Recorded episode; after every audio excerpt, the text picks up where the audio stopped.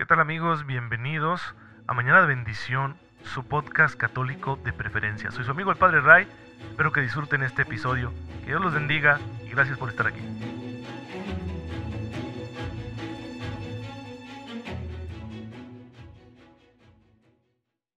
Muy buenos días queridos hermanos, bienvenidos a su podcast católico favorito Mañana de Bendición. Soy su amigo el Padre Ray, les saludo después de un muy buen descanso que nos tomamos gracias a las fiestas patrias, gracias al aniversario de la independencia. Ojalá que todos lo hayan disfrutado, que también hayan tenido oportunidad de descansar. Fue un aniversario ciertamente distinto porque o no hubo actividades públicas o estuvieron sumamente limitadas y se entiende. Hay que evitar una aglomeración que pudiera disparar de nuevo el contagio del COVID, que aunque ya gran parte de la población está vacunada y la vacuna pues previene el desarrollo de síntomas graves que pudieran llevarnos a una hospitalización, sin embargo no deja de ser un riesgo, especialmente para aquellas personas que son más vulnerables en su salud, así que pues creo yo que fue la razón que hubo detrás de unas celebraciones más austeras, más sencillas y que eso es positivo. Yo lo veo muy positivo porque está mandando nuestra autoridad un mensaje de responsabilidad en ocasiones ha faltado, debo decirlo, y sin embargo ahora pues parece que, que ya estamos todos con un entendimiento compartido de la gravedad de este problema de salud, de esta pandemia, de este virus que pues ha conquistado el mundo y que ha cambiado nuestra manera de vivir hasta cierto punto. Y bueno, ya estamos aquí de nuevo hermanos para seguir compartiendo la fe. El día de hoy la iglesia recuerda entre muchos santos a San Roberto Belarmino, muy interesante su vida y voy a contarles lo más que pueda de ella. Nace en el año 1542 en Italia. Ingresa a la Compañía de Jesús en la ciudad de Roma y es ordenado sacerdote. Se dio a conocer por las disputas que sostuvo en defensa de la fe católica y por su enseñanza teológica en distintas instituciones educativas. Fue elegido cardenal y nombrado obispo de la ciudad de Capua y el Papa le pediría luego que dejara su oficio episcopal y que fuera a ayudarle a la Santa Sede con la organización de la Iglesia en aquellos momentos tan difíciles porque se sufrían los estragos de la Reforma Protestante en varios puntos de Europa, que fue una gran división entre los cristianos de aquel tiempo. Fue uno de los más grandes defensores de la Iglesia en ese sentido. Él se va a dedicar a responder a las objeciones protestantes que intentan justificar su existencia, las, agrupaciones protestantes, intentan justificar su, su, existencia con un análisis histórico un poquito amañado, como para decir nosotros somos la verdadera iglesia de los apóstoles, porque si bien algunas de las objeciones protestantes, elaboradas por Martín Lutero, por Juan Calvino principalmente, entre otros, tenían cierto sentido, ¿no? Como que sí estaban poniendo el dedo en la llaga de situaciones eclesiales muy concretas que requerían una reforma pastoral, o aspectos de la doctrina que no habían sido bien desarrollados y se prestaban a malas interpretaciones. Sin embargo, tenían que lidiar ellos con la laguna histórica, es decir, porque Dios permitió a su iglesia, a la que le había prometido Cristo, una victoria, una indefectibilidad, ¿sí? las puertas del infierno no podrán contra ella, fue lo que le dijo Jesús a Pedro ¿no? acerca de su iglesia, y la gran pregunta que tendrían que resolver entonces los protestantes es por qué Dios permitió tanto tiempo entonces en el error, en el supuesto error del catolicismo, a poco nada más hasta que viniéramos nosotros a corregir la plana. Esa era una objeción que los mismos protestantes se hacían a su postura y por eso se esforzaban en justificar su existencia histórica a lo largo de todo el tiempo, ¿sí? estamos hablando de 16 siglos después de Cristo, y para afirmar que ellos eran la verdadera iglesia, la verdadera comunidad heredera de los apóstoles. Cosa que pues no es cierto. ¿sí? Ellos tendrían que decir, bueno, pues venimos del catolicismo, ¿no? Por muy equivocado que lo creamos, es nuestro origen. Pero eso pues no, no les daba como para seguir promoviendo sus tesis. Y entonces Roberto Belarmino, entre otros, se dedicó a refutar desde el punto de vista histórico y dogmático esa posición protestante, lo cual le valió un pronto reconocimiento. Era un hombre muy eh, estudiado, un, erudito, era un hombre muy culto, era un hombre que conocía muy bien la teología de su tiempo y conocía muy bien las escrituras y que tenía un estilo muy interesante de oratoria y de argumentación.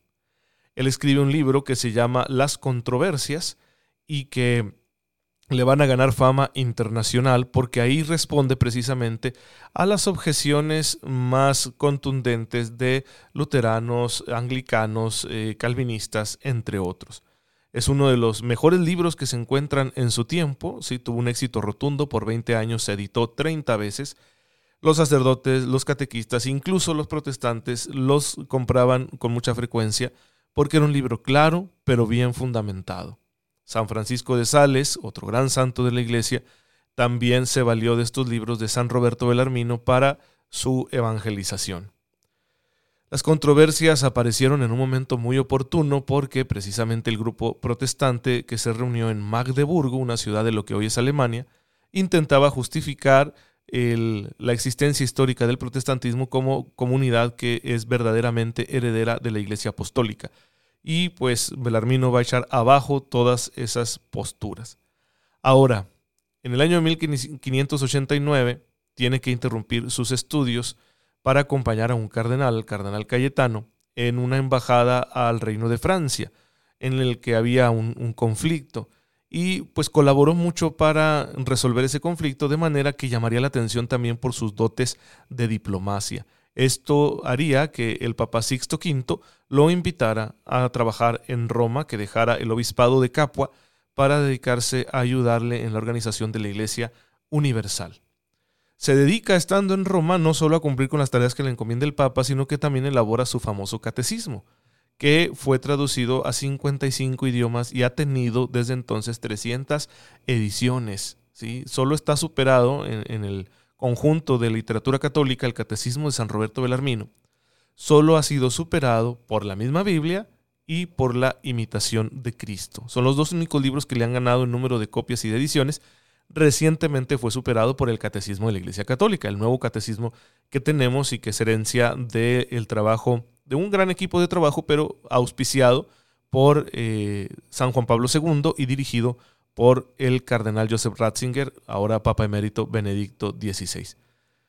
Es una persona humilde, San Roberto Belarmino, que se dedica pues simplemente a obedecer, a hacer lo que le piden y un poquito más porque ve las necesidades que hay en el pueblo de Dios. Así que va a trabajar ahí en Roma, va a dedicarse a su labor eh, intelectual, va a seguir siendo el hombre humilde y amable que siempre ha sido va a tener también sus enemigos, ¿sí? Porque en ese entonces hay, grupos extremistas, como en todos los tiempos. Hay un grupo que defiende la autonomía de los reyes, ¿sí? que intenta justificar el sistema de gobierno que está vigente en ese entonces, que es la monarquía. Y para ello utilizan muchos argumentos hasta teológicos. Y Roberto Belarmino, con mucha ecuanimidad, le responde que no, que nadie reina por derecho divino inalienable, que se reina por una necesidad. Es la necesidad de ser gobernados la que es de derecho divino, no el hecho simplemente de ser el rey. ¿sí? Porque con eso se generaba un autoritarismo muy desagradable que produciría luego estragos en la sociedad europea. Pero por otro lado estaban aquellos que afirmaban que la autoridad del Papa en los asuntos temporales era directa y que por lo tanto el Papa tenía todo el derecho de ordenar también en cosas temporales a los reyes de las naciones cristianas, cosa a la que también Belarmino se opuso y afirmó con una argumentación muy buena que no, la autoridad del Papa era solo espiritual de manera que podía influir solo indirectamente sobre los monarcas de las distintas naciones cristianas. Esa postura tan equilibrada le valió enemigos de un lado y de otro, y lo mismo sucedió por su amistad con Galileo Galilei. Le encargaron que hablara con él para que desistiera de sus tesis. ¿Sí? Recuerden que la iglesia no vio bien las argumentaciones de Galileo Galilei porque ponían en tela de juicio algunas afirmaciones bíblicas. Que el mayor error de Galileo no estaba en el tema de su competencia, por supuesto, en eso el tiempo probó que tenía razón. Sin embargo, su error era decir que las escrituras apoyaban su visión y que además en ese entonces estas ideas que luego resultarían ser verdaderas solo podían plantearse como hipótesis y fue lo que San Roberto Belarmino le dijo. No presentes tus ideas como teorías definitivas y que todo lo que no concuerde con ello es un error. Preséntalas como hipótesis. Galileo no hizo caso, pero tampoco la iglesia le agradó ese modo de ser tan eh, eh, equilibrado que tuvo San Roberto Belarmino con Galileo Galilei y por eso mismo pues se ganó más enemigos. Sin embargo, nunca aspiró él a hacerle la guerra a nadie. Nunca aspiró sobrepasar a los suyos para ocupar un lugar más importante. Estuvo a punto de ser electo papa y sin embargo no fue electo, quizá por ser jesuita, quizá por tener esos enemigos. No se sabe concretamente. El asunto es que él pues, no le hizo la guerra a nadie por no resultar electo, porque no era algo que él hubiera buscado. Él había aceptado el cardenalato, el episcopado en, Capua y además servir a la iglesia en la sede de Roma simplemente por obediencia. Al, al final de su vida se retiró a un monasterio, al noviciado de San Andrés, y ahí murió a los 77 años en el año 1621. Se pasó mucho tiempo para que fuera reconocida su santidad precisamente porque tenía tantos enemigos. No agradó a los lados extremos, ¿no? En esas polémicas que existían en la iglesia de aquel tiempo. Así que fue hasta 1930 que el Papa Pío XI lo beatificó y lo canonizó y un año después, en 1931, lo eh, nombró doctor de la iglesia.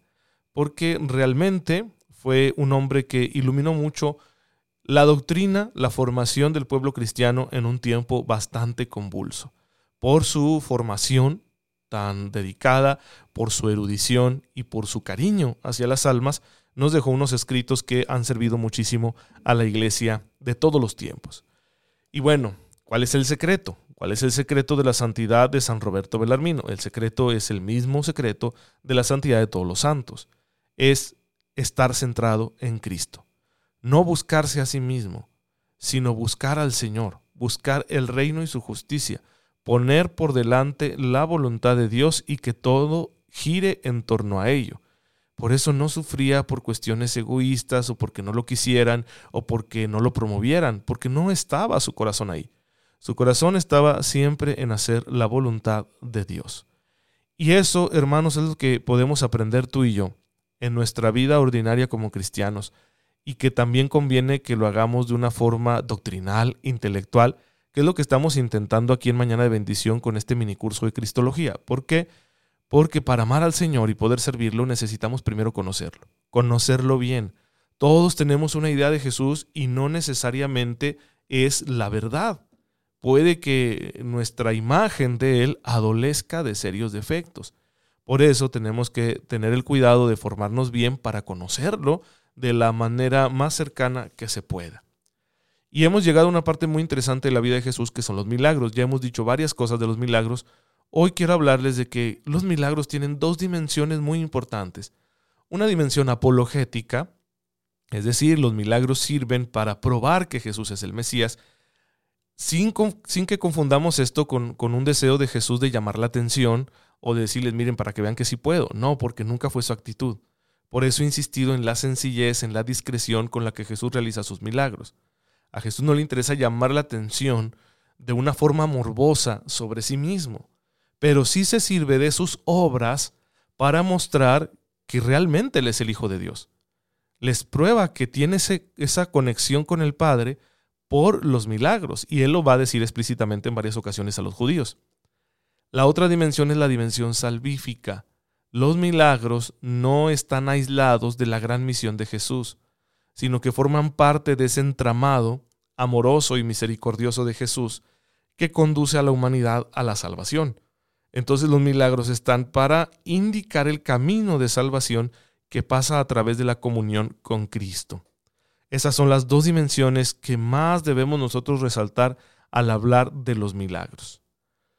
En el Antiguo Testamento era muy común que los eh, israelitas pidieran a los profetas que se presentaban como enviados de Dios alguna prueba.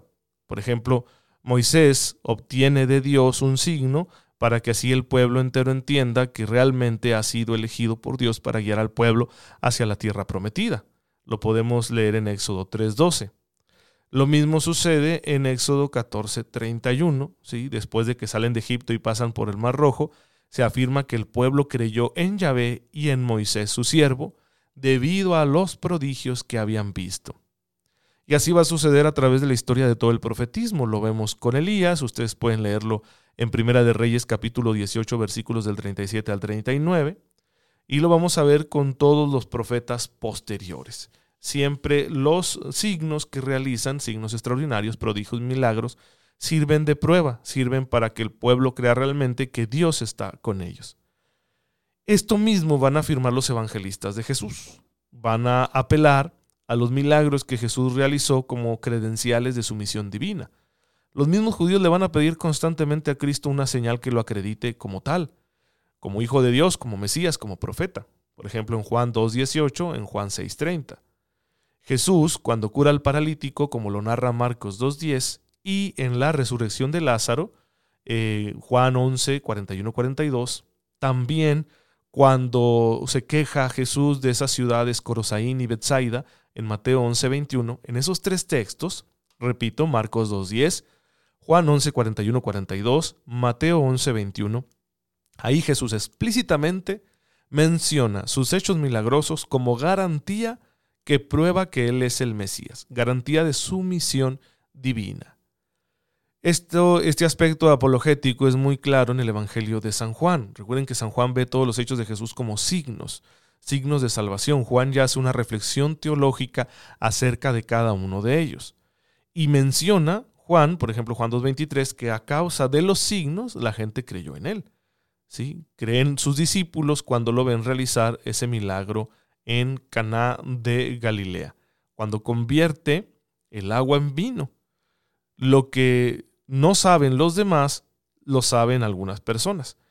Lo saben los que sirvieron el, el, vino, lo sabe María su madre que se lo pidió, y lo saben sus discípulos. Y menciona ahí el evangelista de Juan, que es el que nos narra este episodio de la vida de Jesús, que entonces creyeron, ¿sí? Creyeron. Nicodemo, ese fariseo que se encuentra también con Jesús, que intenta comprenderlo, pues también reconoce que Jesús viene de parte de Dios, Juan 3.2. ¿Por qué? Dice expresamente Nicodemo, porque nadie puede hacer las obras que tú haces si Dios no está con él. ¿Sí? Entonces fíjense esa dimensión apologética, es decir, de que los milagros sirven para probar la misión divina de Jesucristo nuestro Señor. Los judíos se preguntan, ¿acaso cuando venga el Mesías hará tantos milagros como hace este hombre? Juan 7:31. Todavía dudaban de que fuera el Mesías, pero decían, ay caray, pues es que como que sí lo está probando, ¿no? Con los signos prodigiosos que está realizando. Por lo tanto, los milagros de Cristo dan testimonio de que Él es el enviado de Dios, ¿sí? Lo va a afirmar San Pedro en Hechos 2.22. Va a decir claramente San Pedro, Jesús de Nazaret, varón acreditado de parte de Dios entre nosotros con milagros, prodigios y señales, que Dios obró por medio de él en medio de nosotros, según ustedes mismos lo saben. ¿sí? Fíjense cómo le habla Pedro después de Pentecostés a la comunidad de Jerusalén. Cómo les dice, acuérdense, ustedes lo conocieron, acaba de, de morir y nosotros afirmamos que ha resucitado y, y, saben ustedes que esto es posible. ¿Por qué? Porque lo vieron hacer los milagros. Dios lo acreditó a través de las obras que ustedes lo vieron hacer. Hechos 2.22. Léanse ese versículo. Si Cristo ha realizado milagros y ha echado demonios, es una prueba de que Dios estaba con él. Y lo mismo sucederá con los milagros que realicen los apóstoles. Servirán de testimonio para hablar de que la misión que ellos tienen es auténtica. Son realmente los continuadores de la obra del Maestro. Son los herederos de la misión de Cristo y la van a llevar eh, a cabo, la van a seguir extendiendo eh, haciendo crecer el reino, la iglesia, por donde quiera que van con su predicación. El Señor confirmará la predicación de los apóstoles con los milagros que ellos mismos van a realizar. Dice Hechos 14:3, con su testimonio el Señor acreditaba la palabra de su gracia, otorgando que por mano de ellos se obrasen señales y prodigios. Entonces Dios confirma la predicación apostólica porque les concede a ellos también realizar milagros. Claro, Jesús realizaba los milagros en nombre propio, los apóstoles lo van a realizar en nombre de Jesús. Esa va a ser la diferencia, ¿sí? Porque Jesús es el verbo encarnado, el Hijo de Dios, el Mesías. En cambio, los apóstoles son solo servidores. Por ejemplo, cuando un sacerdote perdona los pecados, los perdona en nombre de Jesús, no con su propio poder, sino con la gracia de Cristo que obra a través de su ministerio. Y así todo en la vida de la iglesia siempre es en el nombre de Jesús. Pues bueno, hermanos, esta dimensión es muy importante en los milagros que recogen los evangelistas y el resto del Nuevo Testamento, tanto de Jesús como de los apóstoles. Vamos a continuar reflexionando acerca de ellos y que no se pierdan los siguientes episodios. Te damos gracias, Señor, porque a través de las obras que concediste realizar a tu Hijo Jesús y a sus servidores los apóstoles, nosotros hemos creído que realmente Él es tu enviado y que a través de Él podemos recibir la salvación que viene de ti. Concédenos ser siempre fieles a su palabra. Por el mismo Cristo, nuestro Señor. Amén. El Señor esté con ustedes. La bendición de Dios Todopoderoso, Padre, Hijo y Espíritu Santo, descienda sobre ustedes y los acompañe siempre. Muchas gracias hermanos por estar en sintonía con su servidor. Oren por mí, yo lo hago por ustedes y nos vemos mañana, si Dios lo permite. Cuídense mucho.